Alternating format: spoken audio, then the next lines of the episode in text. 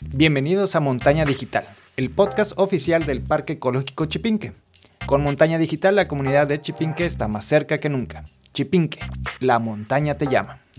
Hola, ¿qué tal? ¿Cómo están? Muy buenos días, buenas noches, buenas tardes a la hora que nos estén escuchando. Esto es un programa más, eh, Montaña Digital, a través de Conexión Chipinque. Y pues en este segundo podcast que estamos lanzando vamos a hablar un poquito sobre, sobre qué es lo que vemos, ¿no? Y cómo lo vemos eh, desde estas 1.791 hectáreas que son la reserva del Parque Ecológico Chipinque y cómo, cómo es que lo que observamos y lo que hemos estado observando a lo largo de, de estos años, desde capaz desde antes de la pandemia a hoy en día, ha, cambiado, ¿no? O sea, la ciudad desde la montaña se ve que ha cambiado. El valle, eh, los ríos, eh, hasta los mismos ecosistemas alrededor han cambiado. Y por eso es que traemos esta provocación para poder hablar sobre desde lo que vemos, ¿no? Y precisamente, ¿qué es lo que vemos? Yo soy Jimena, soy coordinadora de Cultura para la Sostenibilidad del Parque Ecológico Chipinque y estamos aquí con Ramiro. Hola, yo soy Ramiro Salinas, soy el coordinador de comunicación institucional del Parque Ecológico Chipinque y pues sí, vamos a hablar hoy sobre lo que desde Chipinque se ve, y pero no solo Chipinque, sino pues desde nuestra colonia, este, nuestros jardines, nuestros parques, todo, o los lugares que visitamos ¿no? alrededor de, de, de esta ciudad, pues qué estamos viendo, ¿no? Claro que sí, Ramiro. Y pues, ¿qué observamos, no? Tú, a primera vista, ¿qué observas? Pues mira, ahora sí, como regio, hemos visto, y a veces no nos damos cuenta de la velocidad con la que han cambiado las cosas aquí en la ciudad, ¿no? Este, por decir, Lázaro Cárdenas eran, eran ranchos antes, este, eran pues montes, por así decirlo, ¿no? Y ahorita ya es una superavenida con edificios, o sea, casi, casi queriéndole tirar a rascacielos. Entonces ha cambiado, como no tienes una idea, eh, como igual, pues la Ciudad de México también, cómo, cómo ha cambiado y todo. ¿Tú eres, ¿Tú eres de allá? Sí, cabe aclarar que yo no soy regia, pero eh, fíjate que tocas algo bien importante, ¿no? Porque eh, yo que también estoy allá desde una montaña, puedo decir que desde aquí se ve, ¿no? Eh, que, se, que ha cambiado, ¿no? Y anteriormente, eh, si bien tanto la ciudad de, eh, de, Monterrey como la Ciudad de México y las zonas metropolitanas siempre han sufrido de agua, siempre han sufrido de contaminación porque pues precisamente es... Pues cada vez somos más. Cada vez somos más en las ciudades, ¿no? Cada vez somos más en las ciudades, está cañón, ¿no? Eh, y cada vez escasean más los recursos, ¿no? Y cada vez escasean más eh, una calidad de vida digna para todos y todas, todos, ¿no? Entonces, algo bien importante es, pues, que cada vez observamos más de cerquita esta mancha de contaminación en el, en el aire, ¿no? Sí, yo creo que este podcast podemos hacer como nos pueden escuchar y mientras nos están escuchando, reflexionen, piensen cómo eran cuando estaban niños, eh, cómo, era la ciudad, cómo era a lo mejor su parque, su colonia. Ahorita a lo mejor hay colonias que ya están eh, por rodeadas por negocios, eh, cuando antes eran casas. Claro y que cada vez se, distancia más la gente una de la otra, ¿no? O sea, crecen los negocios, crecen las avenidas, crecen los edificios y... Ya ni sabemos quién es nuestro vecino, nuestra vecina. Sí. Entonces sí, y también ver cómo esta misma expansión de, de, de, la urbe, de la ciudad, cómo ha ido cambiando también pues áreas naturales, ¿no? Este, a donde a lo mejor íbamos a, pues a pasar un domingo, lo que sea, con nuestra familia, y también cómo ya cada vez están más, más retiradas, ¿no? Estas zonas donde podemos descansar, por así decirlo, apreciar la naturaleza. Y, y no, ¿verdad? Nos faltan como 20 colonias más para llegar a ese punto donde antes llegábamos más rápido, ¿no? Claro, y, y no solo eso, ¿no? También eh, cada vez están más lejos y cada vez las que están están más degradadas, ¿no? Por ejemplo, lo podemos ver con la Alameda, ¿no? Aquí, aquí en, en, Monterrey que, que podaron, ¿no? y hubo voces de que, ¿por qué podaron estos árboles si no eran ni exóticas invasoras? Eran, eran huizaches, pero otros decían es que estaban muy enfermos. Entonces, esta gama de problemas dentro de, lugares y parques, eh, espacios verdes, este, áreas naturales protegidas, todo en general, pues cada vez se va viendo más complicado, ¿no? Sí, yo creo que a lo mejor puede haber como un tipo de desconexión de, no tomar la importancia de cuidar estos parques, estas zonas verdes, como bien, bien lo dices. Eh, y pues ahí fuimos perdiendo, yo creo que biodiversidad pues importante, ¿no? Porque la ciudad cada vez hace más calor, cada vez está más contaminado, ya no se diga, este, para, pues a lo mejor ya que no, tuvieron la oportunidad pues de salvar a los árboles de la Alameda, ¿no? Entonces, ya era como muy tarde para hacer algo, a lo mejor todavía se pudo haber hecho algo.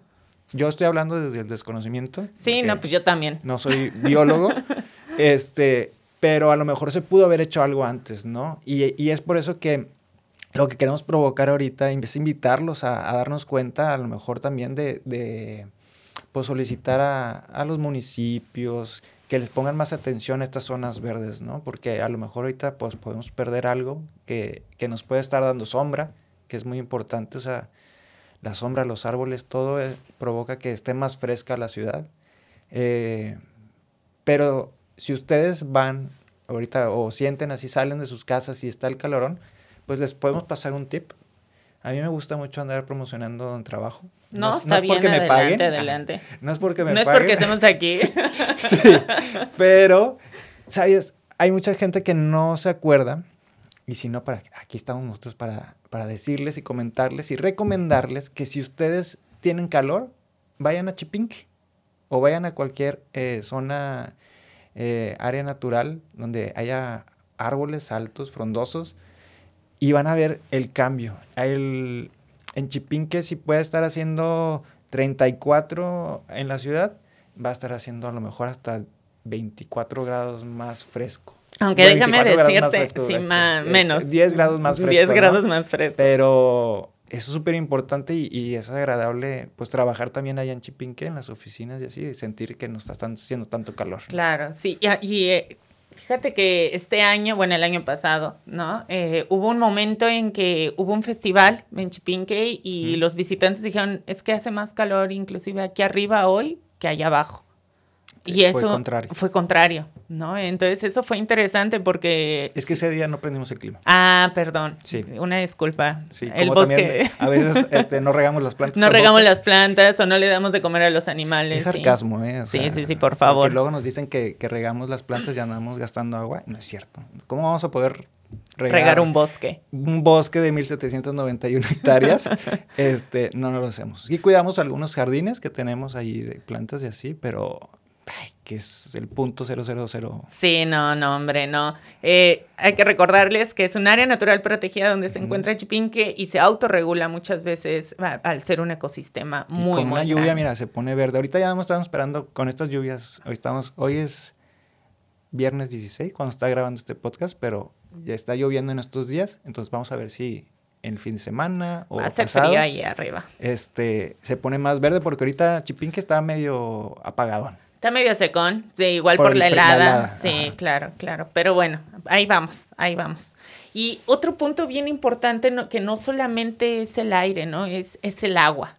¿Tú cómo ves el, problema del agua? Y no solamente eh, el agua potable, ¿no? Que recibimos aquí en el área metropolitana de Monterrey, sino también los espacios azules como es el río Santa Catarina, eh, el arroyo, arroyo Seco, el río La Silla, ¿no? Que poco a poco también se están viendo comprimidos por esta mancha urbana. Sí, pues yo me recuerdo, ahora sí, yo ya tengo casi 40 años. Este, recuerdo, siempre he visto, así nomás aquí entre nosotros, como quieran nadie está escuchando. Ah, ok, perdón. Estamos, es una plática entre nosotros. Este, eh, siempre ha estado seco el río eh, Santa Catarina, obviamente por las presas y todo, pero sí había estos espacios así, bueno, antes del huracán Gilberto ya había mucha gente viviendo sobre el río Santa Catarina, que también fue una tragedia cuando pasó el huracán, pues este, murieron muchas personas y así. Pero, este, no es por hacerlo menos, ¿verdad? La pérdida de, de vidas, pero pues también había estos espacios donde yo creo que hasta era más contaminado ¿eh? antes. Ahorita yo creo que sí los han dejado expandirse un poquito. O sea, ha habido, se ha visto más garzas. Claro, pues de go-karts y, sí, había campos de golf. Campos de golf. Sí, no Este, go-karts. Y todo, todo eso hasta a eventos masivos. Cuando vino el Papa también, eso era como, pues se, se, eh, se juntó toda la gente allí en el río Santa Catarina. Había mercados, ¿no? Había mercados, pulgas, las pulgas, este, de hecho la pulga río está ahí porque pues estaba todo Ah, se ponía abajo. Sí, o sea, todo eso, bueno, creo que sí, a lo mejor estoy mintiendo, pero es, parte de ahí, y por eso está la pulga. Ya. Este, pero sí, el río se llenaba los fines de semana de, los mercados, este, pues eran fuentes de ingreso para todos los que vivían ahí eh, cerca, en la independencia, todo eso. Eh, te digo, estos eventos así cuando vino el Papa, eh, hasta Río Tobar, o sea, cosas así. ya, ya me lo, a lo mejor estoy inventando, pero sí me tocó. sí, me tocó recuerdo. saber, conocer, escuchar de repente. Muy bien. Este, pero sí, yo creo que esto se, ha cambiado mucho.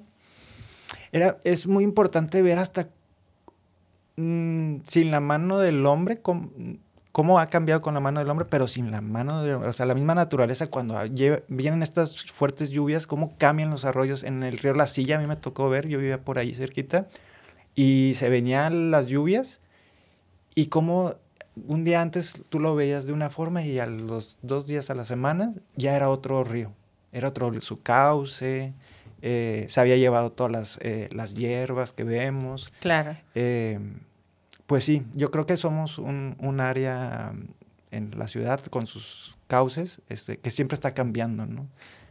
Entonces, sí, sí, sí, pues, totalmente. Se ven afectados por la contaminación, por los desechos, eh, o por la misma naturaleza, ¿no? Que cuando se vienen las lluvias aquí, vienen con todo. cañonas, sí, sí, ya, ya me tocaron. me tocaron. Y, y, fíjate que es bien importante lo que dices porque eh, estas planicies de inundación, que es como se llama, ¿no? Donde, eh, donde también hay casas, ¿no? Y donde hay mucha especulación inmobiliaria también, ¿no? Alrededor de los ríos es bastante común en las ciudades que, latinoamericanas que pasa eso. Pero eh, estas planicies de inundación eh, me recordaban esta frase de que el agua tiene memoria, ¿no? Entonces el agua y el cauce de los ríos siempre va a buscar, ¿no? Y, es lo mismo inclusive con los bosques, ¿no? Hay una, yo sé que con sus respectivos eh, matices hay que tocar bien y precisar bien esta frase que voy a decir, ¿no? Eh, y, toca, y tenerla bien en cuidado, pero hay una frase en una canción en cumbia que, se llama, que dice, si se quema el monte, déjelo quemar, que la misma cepa va a retoñar, ¿no? Entonces, al final de cuentas, eh, si bien existen eh, procesos que perjudican los ecosistemas, los mismos ecosistemas buscan restablecerse, ¿no? Y buscan restablecer un, equilibrio entre ellos, ¿no? Sí, el fuego también es, pues es natural, ¿no? natural. Y hay especies, hemos aprendido en Chipinque, este, que hay especies este, que necesitan del fuego, para regenerarse. ¿No? Entonces, este, pues sí hemos tenido lamentables incendios en, en otras áreas de, cercanas a la, área metropolitana de Monterrey,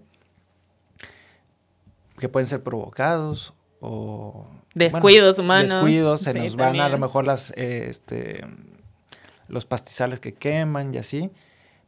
Pero también hay que ser conscientes de que el, bosque necesita también fuego, ¿no? Hay plantas, árboles eh, que necesitan de eso para que sus semillas sean fértiles. Sean fértiles. ¿no? Entonces es algo que también pues hay que tener consciente hay que ser conscientes de eso, ¿no?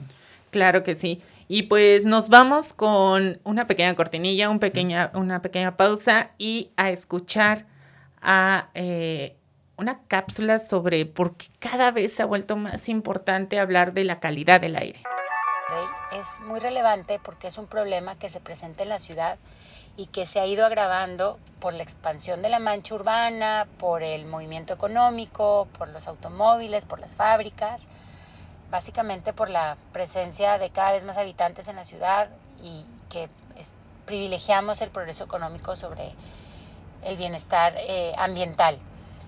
La relevancia de este tema se da porque tiene impactos súper significativos en la salud de la población que se manifiesta pues en los típicos eh, enfermedades que todos conocemos como eh, alergias, rinitis, picazón en los ojos, etcétera, pero también en problemas de salud más graves como son cáncer, infartos, diabetes, hipertensión, Alzheimer, este, déficit de atención. Además de que impacta también la salud de los ecosistemas este, y de los espacios naturales pues, que existen en, las ciudades. Además, a mí me parece súper relevante hablar de este tema porque se, aborda de manera paralela a la crisis climática, dado que se, que se comparten eh, fuentes como la quema de combustibles fósiles y la generación de, en, el caso de la contaminación atmosférica, de contaminantes criterio y en el caso de la crisis climática, pues de gases de efecto invernadero. Entonces, definitivamente se convierte en un tema que se debe abordar de manera multidisciplinaria, no solamente desde la perspectiva de medio ambiente, sino también política, de salud, de igualdad, de justicia, eh, y todo esto pues para cumplir con esta promesa que tenemos a las generaciones futuras de dejar el planeta igual o mejor de como lo recibimos. Pues ahí lo tienen, amiguitos, amiguitas. ¿Cómo lo ves, Ram? Pues sí, la calidad del aire es un problema, ahora sí que de todo, desde político, de salud, este, también de pues exigencia de la comunidad, también por, por porque es un derecho, ¿verdad? Claro. Sí, pues sí, es un derecho. Es un derecho, sí. El artículo cuarto constitucional nos dice que tenemos derecho a, la, a un medio ambiente sano, ¿no? Entonces, ya con eso. Entonces, pues creo que sí es importante de ser más consciente de que si nos está empezando a picar la nariz, a llorar los ojos, es por algo. No es nada más porque la alergia o el polen o lo que sea. Échate una loratadina y ya con eso. O sea, sí hay que poner, eh, son, eh, son más frecuentes las enfermedades y las eh, muertes también por afectaciones de respiratorias. Entonces, uff, no, pues la calidad del aire ahora sí que está haciendo estragos aquí en la ciudad y pues nos mantiene a todos enfermos, ¿no? Y ahí cada vez es, es más, pero pues como ciudadanos eh, tenemos que ser, eh, crear estos movimientos y, exigir a nuestros eh, gobernantes que pues tenemos el derecho de una mejor calidad del aire, ¿no? Y no solo para la ciudad, y, porque también pues los que forman parte del gobierno también son parte de la comunidad, ¿no? Entonces también es su propia salud, pero pues ahí están los intereses, ¿no? vamos a poner bien bien políticos. Bien piquis. sí, pero, pero pues somos un todo, ¿no? Todos estamos conectados, todos eh, necesitamos eh, poner nuestro granito de arena y, exigir esta mejor calidad del aire, ¿no? Claro, y ahora que lo toma, lo, lo traes a colación, últimamente han existido estas movilizaciones, ¿no? Eh, diferentes movilizaciones en torno a la calidad del aire, en torno al cuidado de los bienes comunes y en torno al cuidado ¿no? de, áreas naturales protegidas, la búsqueda de nuevas áreas, de nuevas áreas naturales protegidas en Nuevo León y que pues se ven reflejados en esta necesidad que nos cuenta María sobre la salud, ¿no? Un tema súper importante, la salud, si bien ahorita lo acabamos de decir, artículo cuarto constitucional, bla, bla, bla, bla, pero realmente cómo, cómo nos afecta que un ecosistema esté degradado, esté, no esté sano y al que al, eh, el hecho de que un ecosistema no esté sano implica que nosotros tampoco estamos sanos. Exacto. ¿no? Sí, no, es súper importante y es cosa también de que los que tenemos, pues así que el privilegio de trabajar en una zona natural como un área natural protegida como Chipinque, pues vas aprendiendo un chorro de cosas, ¿no? Claro. Y el que estemos, también tenemos ahí esa frase, ¿no? Es, es la salud de todos, o sea, incluyendo la biodiversidad y todo. Entonces es súper importante que si no mantenemos nuestras áreas naturales eh, bien cuidadas, eso nos va a traer pues muchas, eh, nos va a perjudicar, ¿no? Nuestra salud, nuestras fuentes de trabajo. Alimentos. El alimento, o sea, ya ni se diga pues la falta de agua y todo, ¿no? O sea, la montaña filtra el agua, controla este pues el aire, o sea, ¿cómo se llama? La, el dióxido de carbono. Claro. Entonces hace muchas cosas por nosotros, nuestras montañas no solo son eh, lugares donde podemos habitar o visitar, eh, también hace mucho por nosotros. Y es en, sí eh, pues toda la biodiversidad. Entonces tenemos que cuidarla por nuestra propia salud.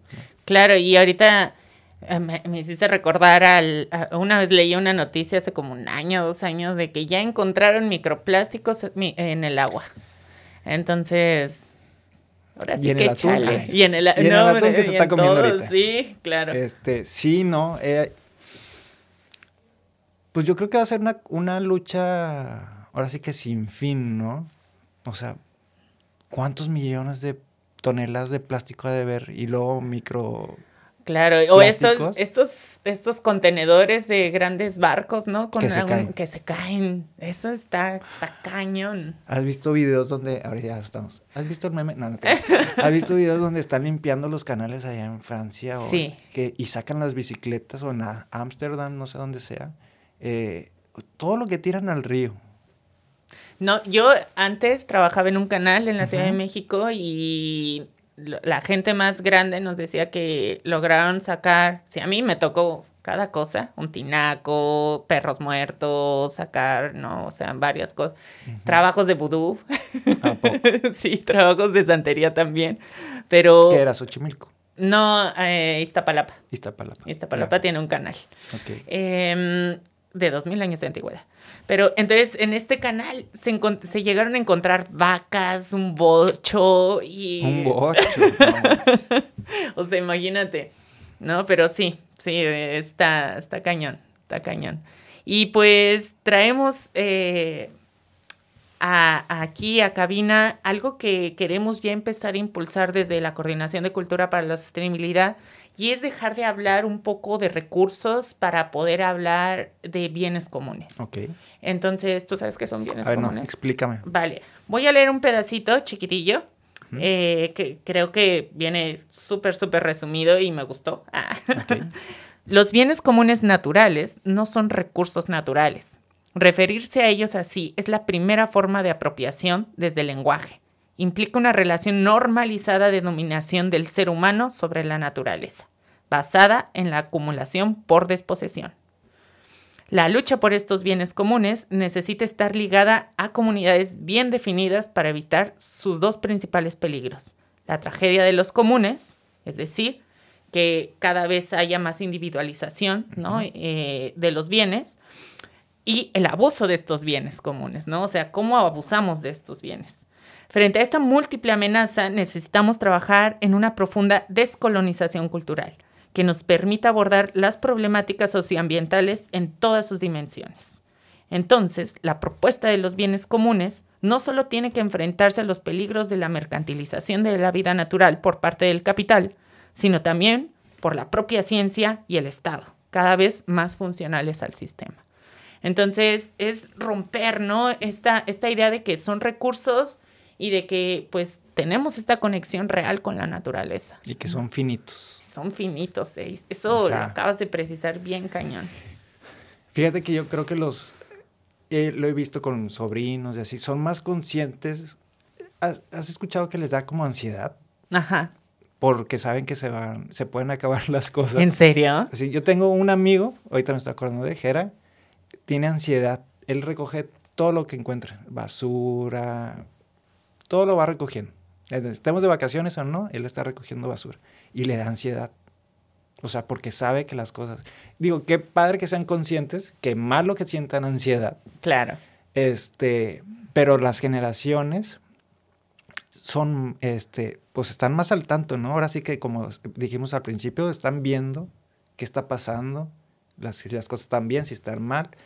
Pero sí, o sea, los recursos pues son finitos, eso hay, que tenerlo claro, o sea, por favor cierren el agua, la llave al agua, este, porque pues tenemos que ahorrar, tenemos que cuidar los desperdicios también, saber cómo manejarlos.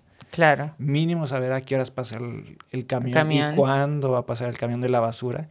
Porque también eso lleva a otras consecuencias, como lo hemos visto con los osos negros que van y se dan su buffet eh, de pura basura que no les trae nada bueno. No, y aprender a separar la basura, los residuos, ¿no? Y, y, hacer composta, ¿no? Con los residuos orgánicos. O sea, hay muchísimas formas de cómo podemos retribuirle a estos bienes comunes. Así es. Pero hay que saber cómo manejarlos, ¿no? Claro. Y cómo podemos, ¿qué nos recomendarías tú como para, cómo podemos aprender a manejar nuestros bienes, los bienes comunes? Algo que eh, he escuchado últimamente, fíjate, eh, en esta semana, en la semana pasada, tanto fuera de Chipinque como aquí, eh, en la ciudad, es a desaprender, ¿no? o sea, hay que desaprender eh, todo lo que sabemos para poder generar nuevos hábitos, ¿no? Hábitos de consumo, hábitos de salud, hábitos alimenticios inclusive, y que pues pues sí chocan, ¿no? Porque estamos en contradicción constante, ¿no? Con,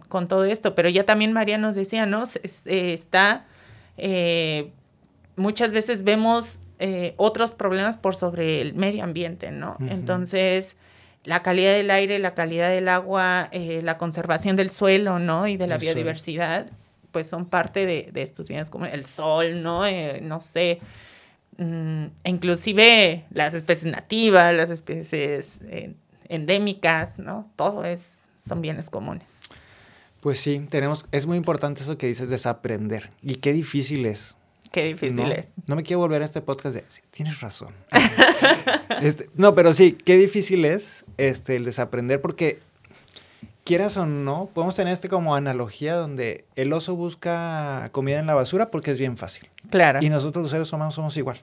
O sea, nos gusta la comodidad, casi casi tener el minibar ahí al lado de nuestra cama y nomás estirarnos y agarrar lo que queremos, pero el desaprender muchas cosas, a mí me cuesta trabajo, yo agarrar una disciplina, ir al gimnasio, lo que sea, hacer ejercicio por mera salud, pues cuesta trabajo, ¿no? Y entonces imagínate desaprender todo esto, que, que en tu casa se acostumbre a hacer composta, a separar mínimo la basura, este, a usar naturalista, lo mejor. A usar naturalista, sí. Entonces, este, pues sí. O sea, desaprender es algo que yo, creo que puede ser como, este, ya estamos a febrero, bueno, sí, casi marzo. Casi este, marzo.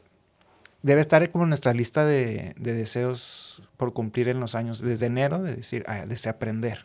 Creo que ese podría ser un buen propósito de año nuevo. Sí, porque además es un trabajo constante, ¿no? O sea, nunca vas a terminar de desaprender, ¿no? Porque siempre va a haber contradicciones en la vida. Y cosas nuevas y adaptarnos a, cambios sociales. Claro. Este, pandemias. Pandemias. Eh, y sí, yo creo que nos apura todo esto del cambio climático. Este, tenemos que hacer algo, o sea ya no nos podemos quedar nomás viendo, comiendo palomitas y viendo qué pasa, quién se está quejando, quién está Como ese meme, hablando de memes de que está el perrito y todo se está ah, quemando alrededor. It's fine. It's fine. todo está bien, no pasa nada. No, pues sí hay que hacer algo eh, y ese puede ser un gran motivo, ¿no? Desaprender y crear hábitos nuevos que beneficien a la salud de todos, ¿no? Este, desde la naturaleza hasta la propia. Claro que sí, Ramiro. Y pues nos vamos con una pequeña pausa y, regresamos al cierre. Y recuerden seguirnos en nuestras redes sociales. Así es, como arroba Parque Chipinque o Parque Ecológico Chipinque en Facebook, Twitter, o bueno, antes eh, conocido como Twitter, ahora X. X. Eh, Obviamente aquí TikTok, Spotify o en cualquier plataforma donde escuchen sus, sus podcasts favoritos. Claro que sí. Y este también pueden descargar eh, nuestros podcasts eh, eh, a través de Archive. Ahí también vamos a, ponerles la liga. Sí, claro que sí. Y, nuestra página de internet que es www.chipinque.org.mx. Ahí pueden comprar sus boletos. Sí, por favor. Regresamos a Montaña Digital, una plataforma de Parque Ecológico Chipinque, eh, una asociación de beneficencia privada que busca a través de la conservación, de la cultura para la sostenibilidad y del turismo sostenible, eh, cuidar, sanar y compartir lo que sabemos, lo que se sabe para poder preservar ecosistemas sanos e íntegros. Ya este 2024 vamos a tener 32 años como asociación. 32. Este, aunque algunos digan, no, yo conocí a Chipinque, pues sí, Chipinque siempre ha estado. Claro, este, es, un, pero- es, un, es un cerro, es Sí. parte de- del área de la natural protegida. Sí, es, es un patrimonio histórico, cultural y natural, pues, de Nuevo León. Entonces, pues, muchos han, han conocido Chipinque desde hace muchos años, o a lo mejor lo han recorrido, pero ya como institución, como una asociación de beneficencia privada, este, pues, ya van, ya van a ser 32 años. Pues para ir cerrando eh, este segundo podcast, eh, ah, deberíamos de hacer un programa especial, ahorita que lo recuerdo. Lo apuntamos. Lo apuntamos, check. Em, ¿Cómo cerramos, no? O sea, ¿con qué te quedas, Ram? Pues mira, yo, yo estaba, como siempre estamos metidos ahí en las redes sociales, este, cuando fue este meeting, em, este como paro, para ahí enfrente del Palacio de Gobierno, eh, exigiendo una mejor calidad del aire, eh, el cierre de una refinería. También hubo muchos comentarios de de que, mm, que todos llegaron en carro. Yo vi gente que llegó hasta en camiones, ¿eh? o sea, como, como un carpool grandote, pero este, yo- lo que quiero ahí señalar es como el criticar. Ya. Y cómo también nos afecta a todos, ¿no? A lo mejor sí un cierto grupo estuvo más presente en ese, en ese paro, en ese meeting, pero cómo es importante también involucrarnos, no nomás estarnos quejando, ¿no? Porque todos somos muy buenos para andarnos eh, señalando y, quejan, y quejándonos, pero pues también nos... A esas otras personas, ¿qué, qué van a hacer? Y fíjate, ahorita que dices eso, una semana después de, Ujú. no, 15 días después eh, de este paro cívico, ¿no? En torno a la calidad del aire, hubo una manifestación, ¿no? Con otras organizaciones eh, de distinto estra- eh, estrato social, socioeconómico, y que pues de una u otra forma, ya sea aquí, ya sea allá, pues se están organizando, ¿no? Hay gente que se está organizando, pero aún así, lo de los 6 millones del área metropolitana son unos pocos, ¿no? Poquitos. o sea. Muy poquitos. Y divididos, ¿no? Debemos de juntarnos, ¿no? Yo creo que no, fíjate que algo que, y, y qué bueno que lo dices, ¿no? Porque algo que trabaja eh, la percepción de los bienes comunes, el enfoque de los bienes comunes es ser interdependientes. ¿no? Es como un juntos pero no revueltos. Ya. Entonces, pues yo siento que está bien, ¿no? Porque al final de cuentas cada uno tiene su camino, su propia forma de sentir, Ujú. pensar, ¿no? Pero pues si hay eh, objetivos comunes, ¿no? Pues no creo que haya tanto problema el estar juntos pero no revueltos, ¿no? Ese es, esa, yo creo que le diste en el clavo, son objetivos comunes. Claro, sí. Sí, sí, o sea, sí. cada quien pues puede exigir eh, dependiendo lo- de lo que necesitemos, ¿verdad? Pero ese objetivo común que es la salud de todos, pues yo creo que eso es lo que nos de- puede conectar, ¿no? Y no hacernos menos ni, ni sentirnos más por pertenecer a algún grupo o estar... Nosotros fuimos los primeros que nos manifestamos. o lo Sí, claro, el, Es el el protagonismo. objetivo, ¿no? El protagonismo. sí, Entonces, sí. este, yo creo que lo importante es alzar la voz, claro. este, comunicar que hay, que hay una necesidad de una mejor, en este caso, calidad del aire, pero pues apoyarnos y, y darles ese espacio a que todos nos podamos expresar de la forma en que queremos, este, con quien queramos, ¿no? Este, allá pa- parece también el amor, ¿no? El amor. Que, Pero no, que también- 14 de febrero Sí. apenas. Pero, pero sí me entienden, sí me explico, Sí, ¿no? claro que sí. De hecho, eh, pues más bien yo quisiera, ¿no? Quienes nos estén escuchando, eh, que independientemente de cómo lo hagan, que lo hagan, ¿no? Que se organicen, que, que exijan sus derechos, ¿no? Y, e igual ya también nos lo dijo María en, en esta cápsula, eh, en torno a la calidad del aire, es un problema que perjudica no solamente, eh, más bien que no solo tiene su enfoque biológico, no solo tiene su enfoque eh, ambiental, sino también tiene su enfoque económico, social, de justicia, ¿no? Y hablar de, de justicia socioambiental hoy en día es aquello que nos mueve, ¿no? A muchos, a muchas. Sí, es muy amplio, entonces es un tema que a lo mejor, como dices, pareciera que es nada más nos afecta en la salud, pero no, o sea, también hay que ver, pues ya que ahora sí que en forma de la, eh, tanto del lado de la comunidad como del, del gobierno, ver qué solución le pueden dar a estos problemas este, sociales, porque ya pues sería ya un problema social en ese Claro. sentido. este, cómo pueden asegurarnos una mejor calidad del aire, cómo pueden que la gente no pierda sus empleos.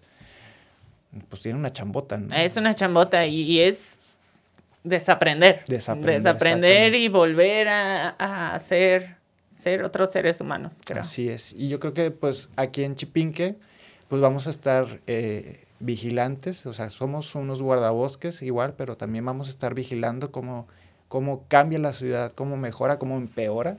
Claro. sí, y ser propositivos, creo también, ¿no? Eh, una labor que tenemos desde Parque Ecológico Chipinque es ser propositivos en todos los espacios posibles, eh, ya sea eh, con gobierno, con sociedad civil, pero siempre estar impulsando un, diálogo abierto y propositivo para la construcción de, acuerdos. Esta visión que tenemos ahora con el liderazgo de nuestra directora es eso, buscar involucrarnos más, estar eh, metidos en comités, donde podamos apoyar desde nuestra, nuestra visión, porque a veces muchas, se hacen muchas cosas y se olvidan de las áreas naturales. Claro. Sí, digo, a lo mejor no es que no quiera decir cuáles, no me acuerdo ahorita de las situaciones, pero en tanto cosas por decir de turismo, eh, mm, pues se nos olvidan que, que también forman parte el Parque Ecológico Chipinque, entonces aquí estamos y es lo que queremos, involucrarnos más con la ciudad, bajar, que la montaña baje a la ciudad, eh, involucrarlos más, invitar a que también eh, vayan. vayan, aprecien las áreas naturales, no solo Chipinque, a nosotros nos gusta también como sí cuidar Chipinque, pero también si la gente aprende en Chipinque a cuidar las áreas naturales, va a pues a cuidar las demás, ¿no? El Cerro de la Silla, claro, la, Huasteca, este, la Estanzuela, en fin. Todos estamos conectados y hay que recordar, y esto en un podcast pasado, en otro podcast, este, hablamos sobre que, éramos casi como primos o vecinos la Estanzuela y nosotros, pero también la Estanzuela y la Huasteca, este,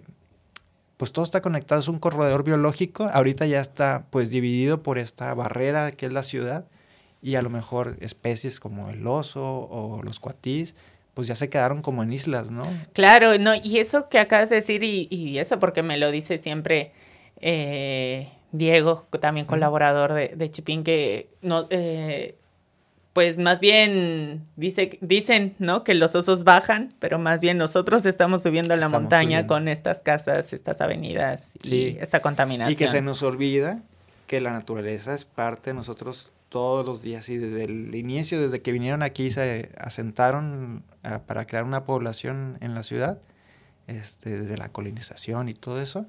O sea, tenemos que aprender a coexistir.